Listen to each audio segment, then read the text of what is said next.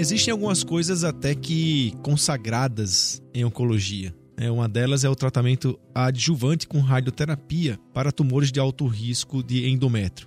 Hoje nós vamos discutir um paper publicado na Lancet Oncology em fevereiro de 2018, em que o autor discutia o papel da radioterapia versus quimio-radioterapia mais quimioterapia para o tratamento desses pacientes com câncer de endométrio de alto risco. Esse é o famoso PORTEC 3, um estudo randomizado multicêntrico.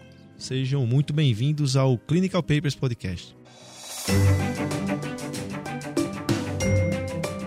Os melhores papers publicados, interpretados a fundo por um time de especialistas em oncologia. Seja muito bem-vindo a mais um episódio do Clinical Papers Podcast.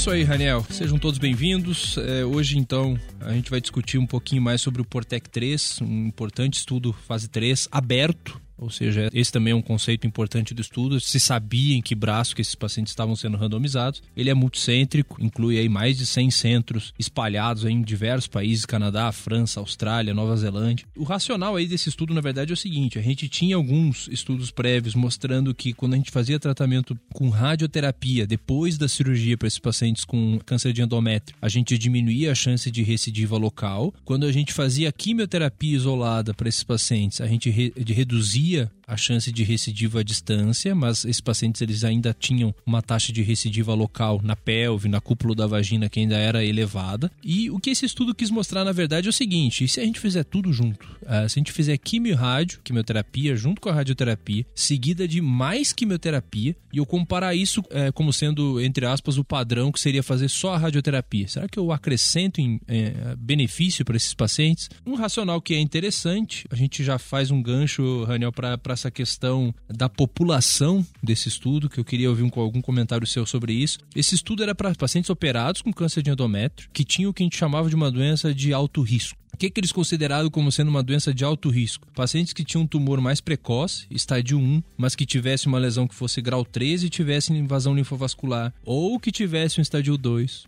ou que tivesse um estadio 3, ou seja, com comprometimento linfonodal, ou que tivesse uma histologia que a gente sabe que tem um risco maior de recidiva, que não seria o subtipo endometrioide, sim que seria o tipo seroso ou células claras. Ou seja, esse eu acho que é o primeiro grande parênteses desse estudo. É uma população muito heterogênea, né? Se a gente pega desde um tumor endometrioide, estádio 1, a um seroso, estádio 13, a gente coloca tudo no mesmo saco, né? Tiago, talvez isso Existem algumas coisas que a gente pode comentar aqui. Talvez essa questão da heterogeneidade tem a ver, por exemplo, com sensibilidade à químio, né? Será que a químio atua de maneira igual para todas essas histologias? O fato é que em alguns estudos como sarcoma, por exemplo, isso não foi encontrado, né? Você tentar tratar por histologias em termos de adjuvância, fazendo um paralelo, mas o fato aqui é o seguinte, Tiago, a gente termina é, tratando às vezes as doenças de acordo com algum risco, meio que até independente do tipo histológico. Eu vou, vou, esclarecer um pouco melhor sobre isso. Então, por exemplo, a gente sabe que esses tumores que você falou, e aí entra até nos critérios de inclusão, então são grupos de risco para recidiva pélvica à distância, e o que a gente tem em mão hoje é uma radioterapia pélvica, né, que é o que a gente faz para tentar diminuir a recidiva pélvica, isso a gente faz para tumores pélvicos em geral. E a quimioterapia, você pode até comentar, mas é difícil você selecionar esses tipos histológicos de fazer uma quimioterapia para cada. Às vezes você pega estudos de pacientes metastáticos e tenta trazer para o cenário de adjuvância. Às vezes é um tumor mais raro e você não tem o N, e você termina tendo essas dificuldades para fazer esse tipo de estudo. Mas o fato é que eu entendo que você fala em termos de heterogeneidade, mas em relação a risco, eles têm um risco aumentado que justificam a gente tentar algo a mais, que é a rádio e a quimioterapia. Não sei se você pensa.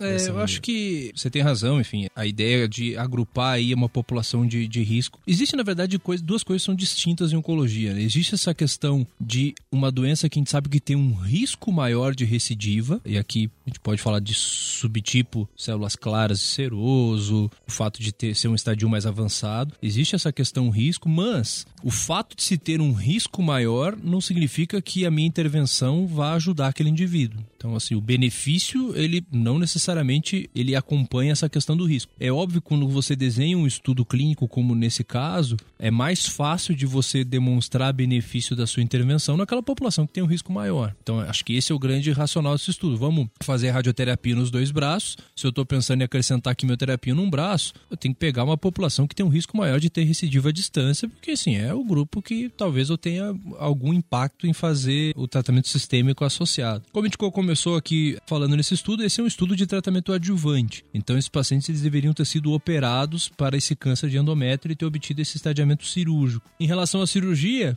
Poderia ser uma esterectomia aberta ou laparoscópica com salpingoforectomia bilateral. E aí a gente entra na questão da linfadenectomia desse estudo, Raniel. Queria ouvir o que, que você achou, porque assim é meio confuso, né? Eles falam que alguns pacientes faziam sampling, alguns pacientes ele ia atrás de linfonodo no reto paraórtico. Como que é essa questão e como que você vê isso aí, Raniel? É, isso aí é o seguinte, a linfadenectomia, ela, ela tá em cirurgia, né? Cirurgia oncológica há muito tempo. Antigamente se acreditava acreditava que para todos os tumores essa disseminação linfonodal, então o papel dessa linfadenectomia, não só para câncer de endométrio, mas para vários tumores, tinha algum impacto em sobrevida, e isso vem baseado em muitos dos estudos retrospectivos de grandes bancos como o CIRC americano. Mas assim, o fato é que a gente tem que ter algumas conclusões de linfadenectomia em cirurgia oncológica, isso é importante. Realmente, alguns tumores têm benefício de sobrevida, a gente não, não entende bem porquê, talvez pela própria característica tumoral. A gente vê isso acontecendo em câncer de bexiga, por exemplo. Em câncer de endométrio se fez muita linfadenectomia retroperitoneal, muito questionada, mas saíram os estudos robustos, randomizados, que colocaram isso subjúdice, tanto que hoje a gente faz muito para pacientes que têm linfonodo clinicamente positivo, não, não upfront,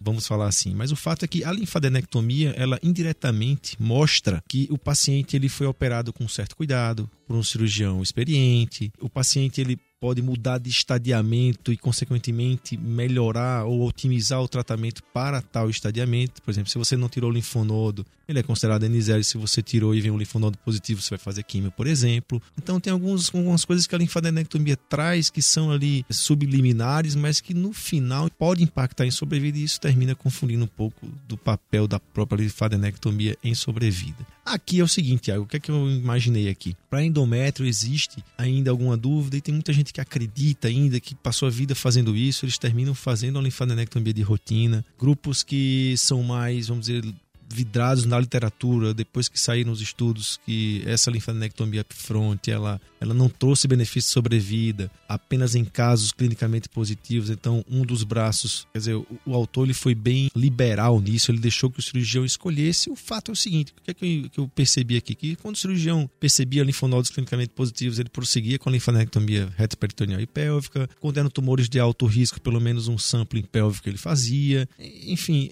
teve uma liberalidade nisso aí. Eu não sei realmente se isso impactou, né? O estudo não foi desenhado para ver isso. Eu imagino, olhando pelos resultados, inclusive de complicações sobrevida que a gente vai discutir lá na frente, não vejo isso com tão maus olhos, não. Foi dentro do possível, né? Um estudo feito em vários centros, europeu, etc. Você termina tendo um pouco de variabilidade entre os cirurgiões. É, como eu havia comentado, são mais de 100 centros, né? E você pega aí culturas completamente diferentes. Se você não determina, não fecha o protocolo de linfa, não padroniza no estudo, realmente a gente vai acabar tendo essas discrepâncias aí.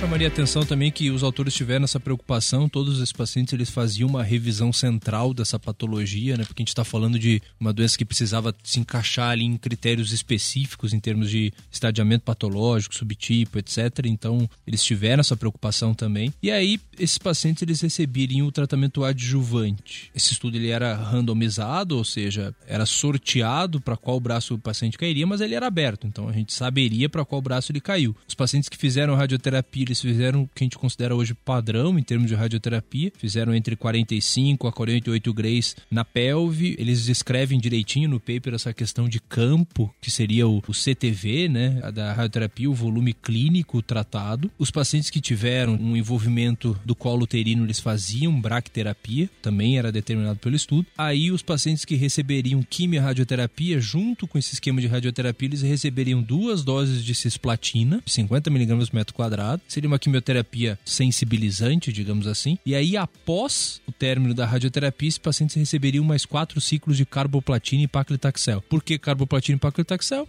Porque a gente sabia que essas, essa combinação ela funcionaria muito bem da doença metastática, é o que a gente usa como adjuvância em outros tumores ginecológicos. E aí essa foi a, a escolha dos autores. Então, radioterapia isolada com ou sem BRAC versus quimio-radioterapia com ou sem BRAC, sendo a quimioterapia cisplatina concomitante duas doses, depois quatro ciclos de carboplatina e paclitaxel. Indo para os endpoints, né, primário e, e secundário, o autor teve o que ele chamou de endpoints coprimários, que são dois endpoints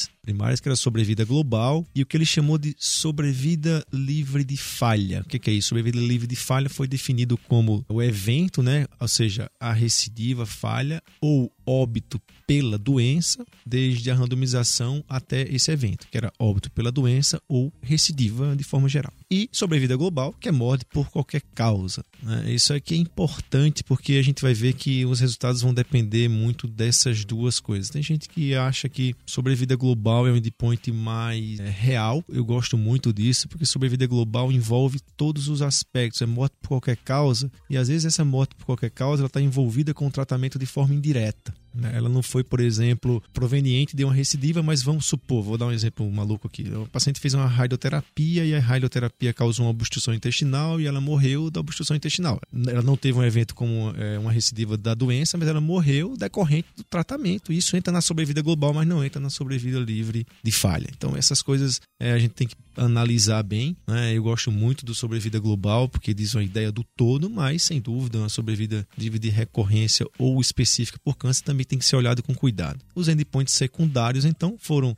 as recidivas é, isoladas, né? pélvica ou vaginal, recidiva à distância, toxicidade e qualidade de vida, já que a gente está comparando um tratamento que é uma radioterapia única com um tratamento mais, vamos dizer assim, potente, né? com quimioterapia, com quimiosensibilizante, com radioquímio. E isso pode, sem dúvida, piorar a qualidade de vida. Esses são os aspectos que o autor também quis avaliar. Lembrar que esse estudo ele, ele vem sendo acompanhado há muito tempo. A gente já pode até entrar um pouco aqui, beliscar um pouco o resultado, Tiago. Assim, já teve uma publicação em 2016 do fase 2, né, do Portec, e começaram com o recrutamento e segmento. O fase 3 foi publicado em fevereiro de 2018. Lembrar que o tempo de segmento desse estudo é muito grande. Né? Realmente os pacientes foram seguidos durante a média de 60 meses, ou seja, 5 anos. Foram seguidos totalmente em 5 anos. Isso é uma coisa que não é tão comum da gente ver, né, Tiago? É interessante você estar comentando a respeito dessa questão da sobrevida. Acho que aqui o cuidado dos autores com esse sobrevida livre de falha talvez se deva ao fato de que parte dessa população é uma população mais idosa, né? Que, enfim, que tem câncer de ovário, de, desculpa, de endométrio. Então, talvez exista essa preocupação dos autores em função desse desfecho, mas como você bem falou, os autores determinaram como sendo é, desfechos coprimários. Por definição, do ponto de vista estatístico, a gente só pode chamar esse estudo de positivo se os dois coprimários forem positivos. Caso um for positivo e o outro seja negativo, o estudo não é considerado positivo. Como eu gosto de ver, se um dos, dos desfechos é sobrevida livre de falha, eu sempre gosto de ver como que ele vê como que ele procura essa falha. E isso me chamou muita atenção. Quando ele fala, ele escreve no final dos, dos métodos ali, que em cada follow-up foi feito, enfim, uma anamnese desse paciente, foi feito um exame ginecológico para pesquisar essa questão da recidiva e anualmente eles faziam um raio-x de tórax e um marcador tumoral. Então, chama atenção que talvez essa, essa falha às vezes não foi procurada também de uma forma mais intensa possível, digamos assim, um segmento bem, bem relaxadinho, diria assim. Do ponto de vista estatístico, é um estudo que foi teve um desenho estatístico a princípio relativamente simples, é um poder de 80% para detectar uma diferença de 10% de um ganho de sobrevida global no braço quimio-rádio versus rádio. 65 para 75%, eles teriam um erro alfa de 0.05 para atingir um hazard ratio de 0.67. Para isso tudo, eles precisariam aí de cerca de 670 pacientes. O que chamou atenção, hein, Raniel, em relação a essa questão do segmento que você começou, aí falando um pouquinho aí a respeito do começo dos resultados, é o seguinte: os autores eles acabaram percebendo que esses pacientes eles atingiam pouco desses desfechos, ou seja, recidiva ou óbito, aconteceu muito pouco. Tanto que a primeira análise interina desses pacientes era para ter sido feita com um terço desses eventos tendo ocorrido ou seja, um terço das mortes ou recidivas deveriam ter ocorrido. Era a primeira análise interina. E isso aconteceu três meses antes de fechar o recrutamento já. Ou seja, os caras já estavam terminando de recrutar e aí sim que aconteceu um terço dos eventos. Ou seja, estava demorando muito para esse pessoal recidival morrer. E aí qual que é a conclusão que os autores chegaram? Eles iam ter uma outra análise interina com dois terços dos eventos tendo ocorrido. E aí depois ia ter a análise final. E os caras pararam para ver, bom, mas eu estou terminando o recrutamento e eu atingi um terço dos eventos agora. Não vale a pena fazer outra análise interina. Lembra que a gente conversou num episódio sobre análise interina aqui no Clinical Papers? Que quando eu faço essa análise interina, eu acabo, entre aspas, gastando um pouco o meu alfa. Ou seja, eu vou precisar demonstrar um poder maior lá no final para mostrar que aquela intervenção é positiva, é benéfica. Então, o que eles discutiram com o grupo independente, o que a gente chama genericamente de IDMC, é: bom, eu demorei demais para atingir esses eventos, então nem vamos fazer essa análise, segunda análise interina, e vamos fazer só a análise final. Só que tem um outro porém. Para fazer essa análise final, não vai dar para fazer pelo número de desfecho, porque esses pacientes não estão recidivando nem morrendo. Na verdade, os dois grupos foram muito bem, muito melhor do que eles esperavam. E aí a decisão em conjunto com esse IDMC é então vamos fazer a análise final baseada no tempo e não nessa questão de número de desfecho. Foi isso que aconteceu, tanto que quando eles fizeram a análise final, que é essa publicação de agora que a gente vai começar a comentar os resultados, mais ou menos uns 68% dos eventos tinham ocorrido. Então o estudo acabou perdendo um certo poder, digamos assim, para conseguir demonstrar essa diferença, basicamente pelo fato de que os pacientes tiveram pouca recidiva ou óbito, na verdade, né? É, isso aí é economia de, de, tempo, resultado, né? E uso racional aí da análise. Eu acho que nada mais justo. Isso é bom, né? Quer dizer que os pacientes, de forma geral, foram bem tratados. Isso já a gente tem que deixar isso debaixo da manga, porque vamos levar isso para discussão, né? Todos os pacientes tiveram bons resultados, não só um grupo ou outro. Tem um parágrafo sobre também o papel da fonte pagadora, né? um trabalho enorme, feito em vários lugares, e que as sociedades, enfim, ajudaram nisso e com certeza tiveram um papel, mas não teve uma indústria né? por trás disso. É interessante você ver que a fonte né, pagadora não teve interferência no desenho, na coleta de dados, na interpretação, na análise ou na escrita do paper. Eu só achei interessante aqui uma frase falando assim que a decisão para submeter para publicação foi feita depois de uma discussão do grupo e aprovado de forma geral. Cara, faz um paper desse, publica aí, né, e manda. O que é que isso me eu interpretei? Caramba, tem um monte de coisa acontecendo que a gente não não publica, né? Eles querem publicar só isso ou aquele resultado, porque é uma tendência natural da gente querer publicar coisa positiva, né? Eu, eu fiquei até com medo, caramba, isso é quantas coisas são publicadas aí é por decisões de, de, de grupo. É né, o famoso viés de publicação, né? É, quem escreve meta-análise já deve ter lido bastante sobre isso. É, a chance de um paper ser publicado tendo sido positivo é infinitamente maior do que um paper negativo. Né? A gaveta de muito pesquisador aí tá cheio de trabalho negativo, na verdade, que nunca vai sair da gaveta. É triste, mas é verdade. É, eu não sei, mas isso pode estar tá até mudando. Lembra do nosso episódio anterior com a Samantha, que foi é no estudo fase 2, publicado numa baita revista revista, a gente até falou, caramba, deve ter sido publicado porque foi negativo, né? Esses resultados negativos são muito relevantes, sem dúvida também. Clinical Papers Podcast.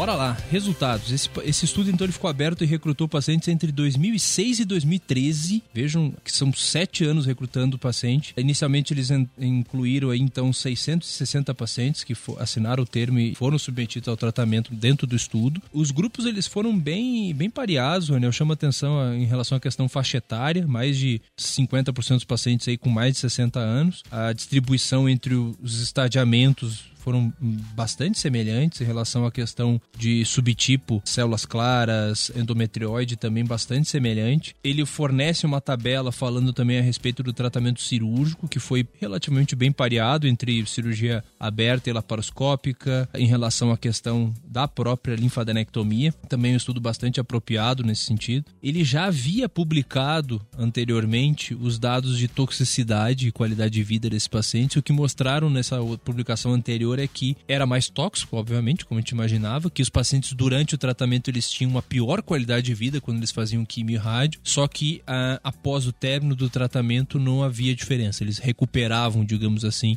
em termos de, de sintomas. Chama atenção nesse próprio estudo aqui também que o compliance de tratamento ele é muito alto, a gente tem praticamente 90% dos pacientes que conseguem terminar a quimio rádio e a quimioterapia adjuvante. Quando, lembra que quando a gente fala de tumores, por exemplo, do aparelho digestivo, do aparelho digestivo alto, a gente fala de metade dos pacientes conseguem terminar. Então, fazer quimio-rádio, quando a gente pensa de um tumor uh, pélvico ginecológico, mesmo sendo uma população de pacientes mais idosos, parece ter sido um pouco mais tranquilo nesse sentido. E sobrevida? Viveu mais, não viveu mais? O que, que você tem para me dizer, Raniel? É, Tiago, aí falando dos endpoints primários, né, o coprimários, sobrevida global ou livre de falha, né? A sobrevida global, quando ele ajusta para alguns fatores, né? seja linfadenectomia, vídeo versus aberta tal, não teve significância estatística, foi o P de 0,1, apesar de um hazard ratio de 0,76. E a sobrevida livre de falha teve um P significativo de 0,02, com o hazard ratio de 0,71, mostrando um benefício para esse esquema mais agressivo, vamos falar assim. Mas como você muito bem falou, né, como endpoints coprimários, o estudo foi considerado negativo. Eu queria fazer alguns comentários é, em relação a isso. A gente também pode falar um pouco mais desses outros fatores, né? Como, por exemplo, avaliar um pouco mais com cuidado a recorrência na vagina, por exemplo, recorrência de metástase à distância. Mas eu queria que vocês entendessem quem é a paciente com câncer endométrio primeiro, né? Porque tem um fator aqui que foi considerado de pior prognóstico, a gente já pode falar um pouco sobre isso, que foi a idade. Pacientes mais idosos viveram menos. E é o que, é o, que o, o autor sempre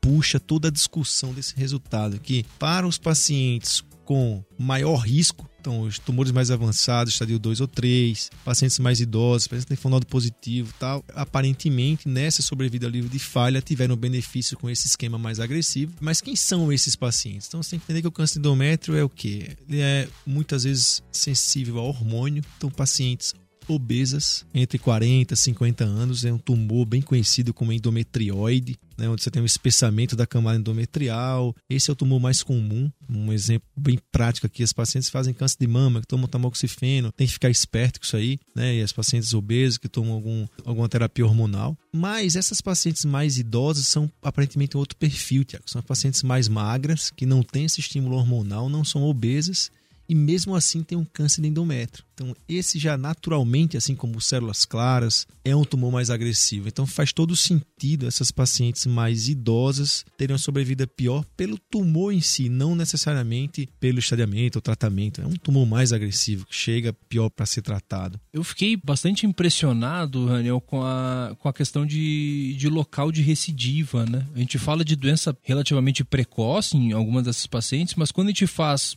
mesmo a radioterapia isolada, a gente tem um, um, índice de recidiva local, e aí inclui aquela recidiva pélvica, aquela recidiva na cúpula da vagina, a menor do que 1% em ambos os braços. Então, a grande maioria desses pacientes que recidivaram nesse estudo tiveram recidiva à distância. E aí eu abriria outro parênteses, que a gente também não estava procurando muito a recidiva à distância. Como eu havia comentado antes, essa questão de exames, de segmento no estudo foi algo que foi um pouco mais uh, relapso, digamos assim. Então, essa questão de sítio de recidiva fica às vezes, eventualmente pode ficar um pouco perdido, mas de fato eram feitos exames ginecológicos nesses pacientes e eles tinham uma incidência extremamente baixa de recidiva loco-regional. Indo aí em direção aí à discussão final dos autores e conclusões, Anel, acho que não dá para se dizer que seria o tratamento padrão para todos os pacientes, os autores mesmo citam isso, né? Foi um estudo que foi negativo para a sobrevida global. Eles fazem uma série de análises de subgrupo, inclusive pegando apenas pacientes com estádio 3, que talvez tivesse benefício, etc. Eles utilizam desse argumento de que a sobrevida livre de falha foi maior no grupo que fez tratamento concomitante com quimioterapia e, e eles citam, assim, no final a conclusão é que realmente não dá para tirar como padrão, mas que deveríamos ponderar, digamos assim, essa, essa questão de risco-benefício. Como você bem falou, em muitas das pacientes a gente está falando de tumores que possam ter um comportamento mais indolente, com uh, uma série de linhas de tratamento subsequente, inclusive com hormonoterapia. Então é difícil de realmente de adotar isso como padrão, porque pode ser que essa sobrevida realmente ela não abra, mesmo que a gente siga por muito mais que cinco anos esses pacientes, pode ser que não abram essas curvas por causa de tratamentos subsequentes também, né? Então tem essa dificuldade, né? É, mas olha só também que, que interessante. A gente está falando aqui de um tratamento independente dos braços, Tiago, que teve uma sobrevida global em cinco anos de pacientes seguidas, né? 60 meses de Vamos colocar no braço que fez é, né, radioquímico, somando os dois, de quase 80%. Né? Muito bom isso para pacientes de alto risco, incluindo 2, 3, seroso. Então é um número alto e essa sobrevida livre de falha na ordem de ali de 70, 75%. O tratamento como um todo desses pacientes foi muito bom. Você seleciona melhor os casos, você trata melhor o estudo foi negativo, mas é. Mas o motivo é muito positivo, né? Exato. Foi negativo porque todo mundo foi bem. É, é, o melhor motivo de se ter um estudo negativo, eu diria. Exatamente. E aí, assim, o grande problema de um estudo negativo, aí eu vou fazer uma crítica aqui para pra gente, cara, quando eu cheguei na discussão e nos resultados, eu cansei. Cansei mesmo de ler assim. Eu fiquei, caramba, que coisa chata. Chato, porque começa a explorar um monte de número, um monte de dado, começa a fazer um monte de análise de subgrupo, começa a tentar achar algum motivo, aí pega aqui uma análise multivariada, vou pegar aqui idade, estadiamento clínico, aí tem um P significativo, aí bota na tabela. Eu não sei se a gente consegue pegar isso para a vida prática e dizer assim, não, estadiamento clínico 3 eu vou fazer isso, 2 eu vou fazer isso, mais de 70 anos eu vou fazer isso, porque o P é significativo na análise de subgrupo do Portec 3, entendeu? E aí o autor, na discussão, foi muito feliz na conclusão, que é exatamente isso. Ele fala, olha, considere o tratamento para esses tumores. Eu acho que essa é uma boa opção. Você tem que, hoje, como médico, né, eu sei que às vezes é, a gente tem medo de compartilhar isso com o paciente. O paciente às vezes pode até pensar uma bobagem, caramba, o médico está falando o que é que eu tenho que fazer. Não, não é isso. Você tem que saber de uma maneira elegante, transparente, mostrar para ele. Às vezes não é ficar falando de número, mas falar que, olha, pode ser que tenha um benefício. Esse benefício em alguns grupos foi você se encaixa nisso. O problema é que você vai pagar um preço pela toxicidade. O que é que você acha tal? E que a gente seja, às vezes, do lado de cá, né, como médico, saber utilizar esse dado na nossa vida prática. Isso é muito difícil, né? Você transferir um dado de um paper desse para a vida prática. Porque, mais uma vez, se você pegar esse paper para ler, meu amigo, o que ele tem de análise de subgrupo, que ele tem de número, o trabalho fica, lógico, de uma maneira mais simplista de falar, fica meio borrado, meio sujo. Sabe aquele slide cheio de letra que você não consegue prestar atenção nele? Essa é a impressão que eu tive desse, dessa discussão. Eu não saí bem impressionado. É, foi mais uma vez, é um estudo que foi negativo e começa toda aquela história. Eu não usaria um dado de uma análise X para tratar tratar paciente. Eu não sou né, oncologista clínico, mas queria ouvir a sua opinião final. Eu vou me despedindo por aqui. Espero que vocês tenham gostado desse episódio e até a próxima semana. Tiago, finaliza para o nosso público aí. É, o estudo, como você falou, o estudo negativo ele foi desenhado para demonstrar uma superioridade de 10% com esse N, quase 700 pacientes, e a gente não conseguiu demonstrar isso. O, o autor cita uma série de justificativas para isso, subgrupos que poderiam ter sido melhor, etc. Pode ser que ele não tenha sido positivo basicamente porque, enfim, a combinação não é tão mais ativa do que só a radioterapia. Essa é uma boa justificativa. Talvez eu usaria essa como a primeira justificativa para o estudo ter sido negativo. Em relação ao que você comentou, Raniel, de decisão compartilhada, é interessante que os autores eles citam em um ponto da discussão um estudo que previamente foi apresentado perguntando para o paciente. É muito bacana se discutir essa questão de decisão compartilhada, porque a gente tem um estudo positivo, muitas vezes o colega não divide tão bem com o paciente o quão positivo é aquele estudo e diz, ah, esse é o tratamento que você deve receber. Mas será que o paciente sabe de fato o benefício em termos percentuais de fazer aquilo lá. Eles fizeram essa pergunta para pacientes com câncer de endométrio e as pacientes com câncer de endométrio falaram que fariam químio junto com rádio se esse benefício de sobrevida global fosse de 5%. Ele tentou desenhar o um estudo mostrando uma superioridade de 10%. Enfim, o estudo foi negativo. Mas se tivesse desenhado o estudo para 5%, que é o desejo das pacientes, ele tinha precisar de um N que talvez fosse o dobro desse. E se fosse positivo para 5%, a gente adotaria? Acho que esse é um questionamento interessante. Eu gosto sempre de citar um exemplo para pacientes com câncer de próstata, de radioterapia isolada versus castração química por três anos, que é considerado o tratamento padrão para um paciente com câncer de próstata vai fazer radioterapia de alto risco. O benefício ele não é tão alto assim. Eu suspeito de que se a gente sentar e conversar com todos os pacientes com câncer de próstata que possam ser candidatos a receber esse tipo de tratamento. E falar de fato o número absoluto em termos de ganho de sobrevida global, eu suspeito que tem uma grande parte desses pacientes que vão preferir fazer radioterapia isolada. Então eu deixo esse questionamento para todos os colegas oncologistas fazerem diante dos seus pacientes próximos da, dos próximos dias é esse paciente que você vai começar a fazer tratamento adjuvante, ele sabe do benefício absoluto desse tratamento que ele está recebendo e ele sabendo, ele vai se sujeitar a esse tipo de tratamento, sabendo pesar aí essa questão de risco-benefício. Um grande abraço a todos e a gente espera ter vocês aí nesse, nessa próxima semana, nesse novo episódio do Clinical Papers Podcast.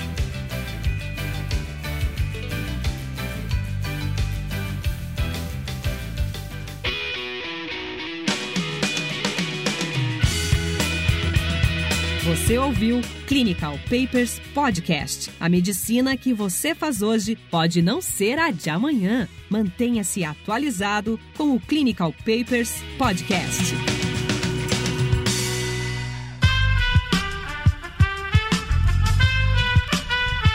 Este podcast foi editado por Aerolitos Edição Inteligente.